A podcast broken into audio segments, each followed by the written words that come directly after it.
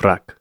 Термин из компьютерных игр. Очко за убийство другого игрока. Интересна история происхождения. Во-первых, английский глагол to frag означает поражать осколками, э, что логично с учетом того, что осколочная граната по-английски это fragmentation grenade, ну или frag grenade. Во-вторых, когда во времена Вьетнамской войны в американской армии начался разброд и шатание, там участились случаи так называемого фрэггинга. Это когда солдат какой-нибудь подбрасывал своему нелюбимому командиру гранату, а потом, ну, когда спрашивали, что случилось, писали, что, мол, посекло осколками, мы ни при чем.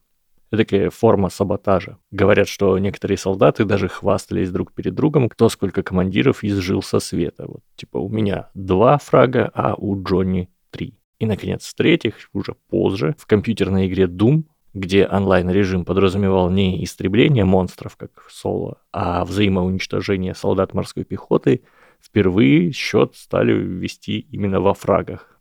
Оттуда и пошло.